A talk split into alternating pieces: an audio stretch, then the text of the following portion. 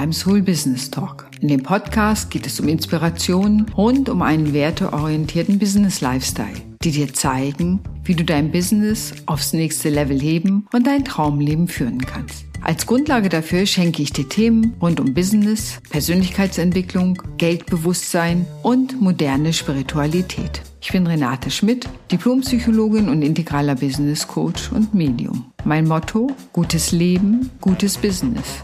Ich wünsche dir viel Spaß beim Hören des Podcasts.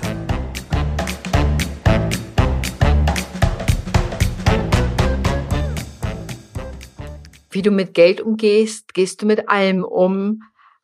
Das ist einer der Weisheiten, die ich von Kendall Summerhawk habe, bei der ich die Ausbildung zum Sacred Money Archetype Coach gemacht habe.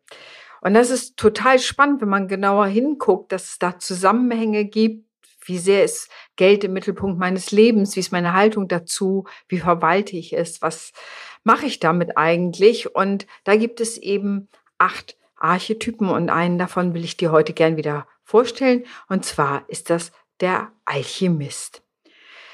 Der Alchemist ist für mich eine total schillernde Figur, hat total viele Ideen, ganz viele Ideen, wo man nicht immer sicher ist, ob es auch eine Geschäftsidee ist. Und dieser feine, aber entscheidende Unterschied ist gleichzeitig, ja, der Pferdefuß des Alchemisten, weil er wahnsinnig viele gute, kreative Ideen hat, aber nicht jedes kann und will er monetarisieren. Also dieser Unterschied zwischen Idee und Geschäftsidee, da ist der Alchemist nicht so ganz klar und weswegen er auch immer wieder Geldprobleme hat, weil er denkt, komisch, ich habe doch so tolle Ideen, aber sobald es auch anfängt, ihn zu langweilen, macht er nicht weiter, bleiben die Ideen und Projekte unvollendet irgendwie liegen und es geht nicht weiter oder auch Prozesse zu wiederholen, das langweilt ihn, so dass es für ihn immer wieder auch eine Herausforderung ist, wenn er selbstständig ist, ja, regelrecht Umsatz zu machen. Dazu kommt, dass der Alchemist oder die Alchemistin sehr ambivalente Gefühle zum Geld hat. Es ist eine Liebesbeziehung, ja, super coole Sache und gleichermaßen eine Hassbeziehung. Also so, so eine sehr hochambivalente, ah oh, ja, ich finde Geld gut, nein, ich finde Geld völlig blöd. Also das kommt ganz häufig vor, so, äh, da kommt auch so ein moralischer Aspekt mit rein. Äh, ja, darf man überhaupt Geld haben? Und mh, mm, es ist ja auch, trägt ja auch zur sozialen Ungleichheit bei. Ähm, und der Alchemist ist eher in der Lage, eine Bewegung zu starten, sich für Sachen einzusetzen, als dass er ähm, ja schafft, gut schafft, eigene Produkte zu entwickeln und die eben auch erfolgreich zu verkaufen. Und da liegt eben diese Abneigung so ein bisschen drin. Das kann auch der Selbstboykott sein. Na, eigentlich habe ich Ideen. Ich wundere mich, warum das nicht weitergeht. Aber man springt von Idee zu Idee und äh, wenn nicht gleich der erste Kunde ausspringt, dann wird die Idee auch wieder fallen gelassen und es wird wieder gefeilt und gemacht und neu gefunden. Gleichermaßen ist der Alchemist wirklich sehr kreativ, der Ideenbereich, immer wieder Geld zu finden, an neue Wege zu finden, um an Geld zu kommen. Von daher hat er häufig eine Achterbahnfahrt seines Geldflusses. Mal kommt Geld, mal nicht. Und aufgrund dieser Achterbahnfahrt ist er häufig auch finanziell abhängig oder braucht finanzielle Unterstützung, die aus unterschiedlichen Quellen kommen kann. Diese Kreativität führt auch dazu, dass er andere, die irgendwie gute Ideen haben, wirklich supportet und sagt, ja, du schaffst das, das ist gut, das ist so der Cheerleader am Rande, der sagt, du schaffst das, ich empower dich, ich helfe dir, das wirst du schaffen. Also macht Menschen eher Mut, ihren eigenen Weg zu folgen. Und gleichermaßen ist nie Geld genug in der eigenen Tasche da, um das zu tun, was man wirklich will. Und da sind so typische Aussagen, ich würde ja gern regelmäßig im Bioladen einkaufen gehen, aber es geht ja nicht, meine finanzielle Situation lässt das immer nicht zu. Also selbst so, sagen wir mal erstmal kleinere Dinge werden dann schon sagen, ah nee, das geht nicht, weil doch meine finanzielle Situation immer etwas, sagen wir mal vorsichtig, schwankend ist. Und wie immer hat der Geldarchetyp ja Vor- und Nachteile und hier ist wirklich dieses immer wieder kreative neue Wege zu finden, wo Geld herkommen kann. Also irgendwas taucht dann doch immer wieder auf. ähm, und gleichermaßen aber, wenn die Langeweile kommt, dann die Sachen auch wieder fallen zu lassen, was Neues zu probieren. Und das sind dann die, wo dann so viele unfertige Projekte auf dem Computer rumdümpeln und nicht das Licht der Welt erblickt haben. Und dann auf einer tieferen Ebene gibt es auch eine, ja, wie soll ich sagen, Unsicherheit, ob man wirklich in der Lage ist, stetig Geld zu verdienen, Umsatz zu machen, da eine Kontinuität reinzubringen. Und wäre da nicht die Langeweile, würde das vielleicht noch mal eher gehen. Aber es gibt auch so eine leichte Unsicherheit. Schaffe ich diese Stabilität, die Kontinuität? Denn der Alchemist ist auch so die Idealistin, der, der Idealist. Und es geht eher darum, wie können die Dinge gut sein, wie kann die Welt verbessert werden. Und seine Aufgabe ist im Grunde seine Ideen zu Geschäftsideen zu machen und damit auch zu finanziellem Erfolg zu führen. Und das ist eben, wenn man sich mit dem Alchemisten befindet. Ich finde es manchmal, das ist so der Zauberer unter den Archetypen, weil es wirklich sehr kreative, witzige Ideen hat. Und das kann auch sein, äh, ich stelle mich im Sommer hin und koche Marmelade ein, um damit Einkommen zu haben. Also das habe ich echt schon erlebt. Und da, dann äh, mache ich irgendwelche Mäppchen und verkaufe die bei Etsy. Also auch sehr kreativ in der Ausübung, was möglich ist. Aber es sind immer nur so kleine Finanzspritzen, die da durchkommen.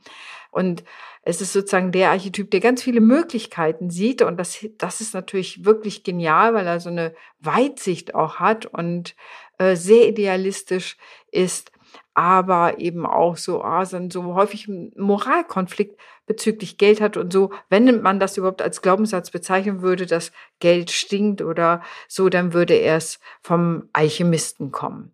Also da äh, sozusagen, nee, das ist irgendwie auch ein bisschen unethisch mit Geld und das macht man besser man nicht. Das kann auf einer unbewussten Ebene sein und dennoch kann man sich mit dieser unbewussten Haltung natürlich auch das eigene Business, ähm, wie soll ich sagen, ruinieren.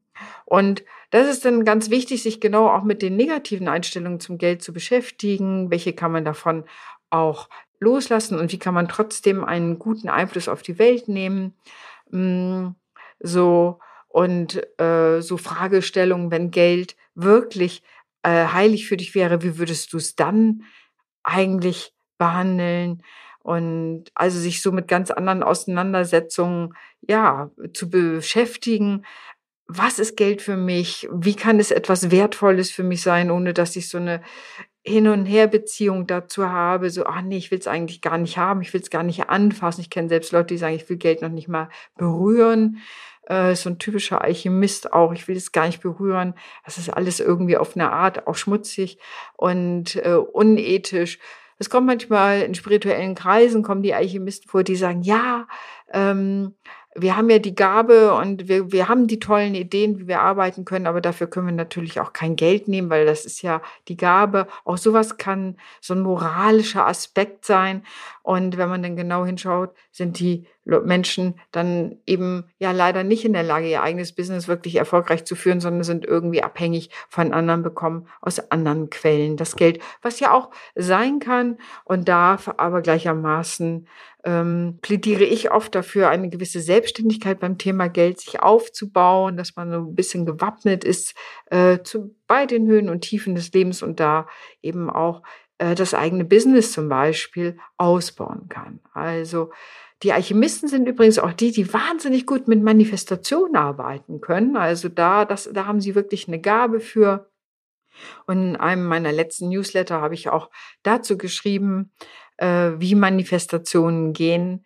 Und wenn du Lust hast, dich in meinen Newsletter einzutragen oder Soul Letter, wie ich ihn nenne, dann kannst du das auch auf meiner Website renate-schmidt.com tun. Die Alchemisten sind wirklich die so mit dem Zauberstab rumlaufen, äh, so und, und wirklich sagen, ah, ich habe eine neue Idee, ich mache das mal. Die sind, dann gehen sie mal in eine Bar und äh, kellnern da. Also es sind die auch mit den die immer wieder so kleine Jobs finden, um sich über Wasser zu halten. Aber meist ist es eben auch nur über Wasser zu halten, haben also eine Vielfalt an Jobs, auch in der Biografie. Mm, und es sind einfach die Idealisten, die die Welt besser machen wollen und äh, transformieren wollen und da sehr hohes soziales Engagement auch zeigen. Ähm, und wenn wir das so angucken unter Umsatzgesichtspunkten, ja, da noch etwas Luft nach oben ist, das eine Kontinuität reinzubringen, ähm, äh, so zu gucken, was ist, wenn es mich langweilt, wenn ich etwas wiederholen muss, dann trotzdem manchmal dran zu bleiben. Denn auch im Business ist natürlich Kontinuität auch ein wichtiger Teil, damit überhaupt sichtbar wird, was du Schönes der Welt bieten kannst. Und ähm, so gilt es für den Alchemisten eben so diese Balance zu finden zwischen Kreativität und wirklich so, ich stelle mir es immer so sparkling vor, wirklich so sehr bunt auch das Bunte in die Welt zu bringen, aber dieses Bunte eben auch ja, dafür Geld zu nehmen, um damit den eigenen Umsatz zu sichern, das eigene Leben zu sichern und alles, was da so auf der finanziellen Ebene mit dranhängt. Wenn du mehr darüber wissen willst, hör dir ruhig auch schon mal die anderen Podcasts an.